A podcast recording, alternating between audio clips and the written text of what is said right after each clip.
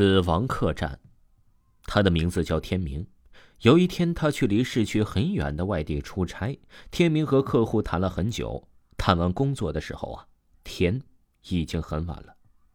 可客户说还不想回去，天明就好奇的问了老板：“为什么会想到这种偏僻的地方来谈工作呀？”老板回答说了：“因为啊，我是在这走出去的，而且这里安静，能给我安全感。”我沉默了一会儿，说：“是啊，家乡才是最温暖的，也是给人最安全感的地方。老板真会选地方呀！”哼，小伙子，我果然没有看错你。有前途，其他人呢来这都在抱怨，只有你一开始就没有表现出来。好啊，小伙子，我们公司就需要你这样能吃苦耐劳的员工。如果有意向来我们公司上班，我一定欢迎，而且啊，工资好说，比你现在的高一倍以上。天明笑了笑说：“虽然呢，他很想要高的工资，但是他也想要对得起他的老板和也要对得起他工作的责任。”我希望能和老板多多合作。好，说得好，我就是喜欢你这样的小伙儿。来，今天我请客，随便想吃点什么点。那天明就不客气了，哈，爽快。天明和客户聊得非常开心，也很顺利的超额完成了任务。因为啊，他还和老板签下了一个下一个工作的合同。就这样，天明和老板一直聊到了很晚。老板喝醉了，司机呀把老板送了回去。我看了看那么晚，就决定在这找个宾馆住一晚，明天再回去。结果在这转了半天都没见着一个酒店或者宾馆。看看时间，已经是凌晨两点多了。嗨，难道沃天明要露宿街头了？没有那么命苦吧？我再往前走了好久，突然发现前面有灯光。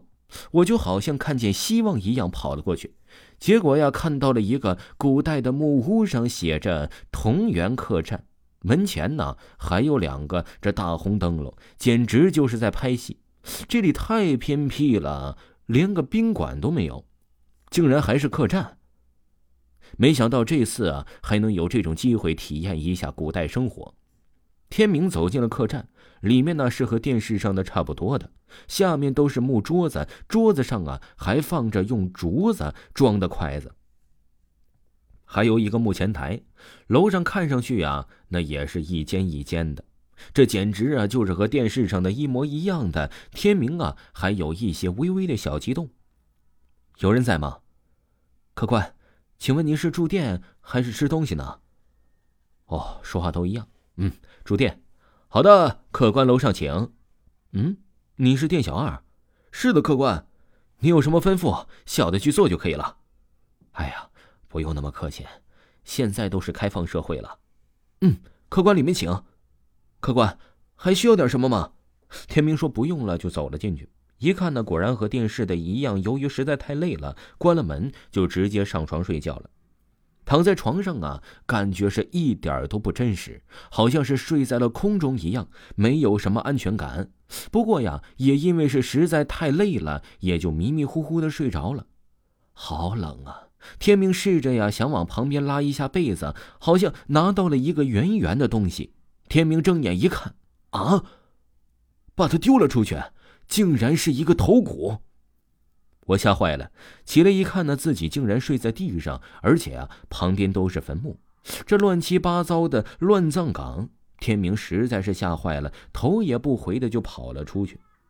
天明现在呀都不敢相信，刚才呀是连真的都不敢想。这时候啊，来了一辆车，天明没多想，就上车，直接去车站坐车回了家。回到家之后啊，天明啊就生了一场大病啊，那是久坐不起。医生来看过呀，也查不出来到底有什么事儿了。不久之后啊，这天明就因病去世了，而他谈下来的那两个项目啊也垮了，老板也破产了。原来那个老板不是地方的人，他是骗人的，而且天明和老板谈的这个项目地点就是那个墓地，所以，听众朋友，本集播讲完毕。感谢您的收听，各位听友呢，如果想要加维华的听友群，可以呢，呃，私信维华，维华呢把咱们的听友群分享给你。另外啊，呃，维华还要跟大家说，咱们的乡村鬼事呢，呃，已经上线咱们的喜马拉雅平台，已经有一段时间了。这部专辑呢，绝对是比咱们的呃民间鬼故事还要更加好听。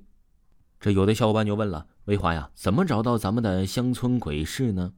那您呢，点击维华的头像之后呢，您就可以在第一行看到了维华讲的乡村鬼故事。